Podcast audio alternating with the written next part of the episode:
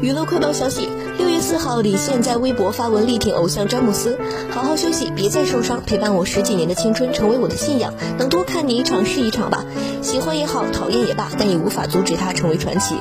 据悉今年三十六岁的詹姆斯在 nba 季后赛首次止步首轮引发网友关于詹姆斯的时代结束了吗？的讨论。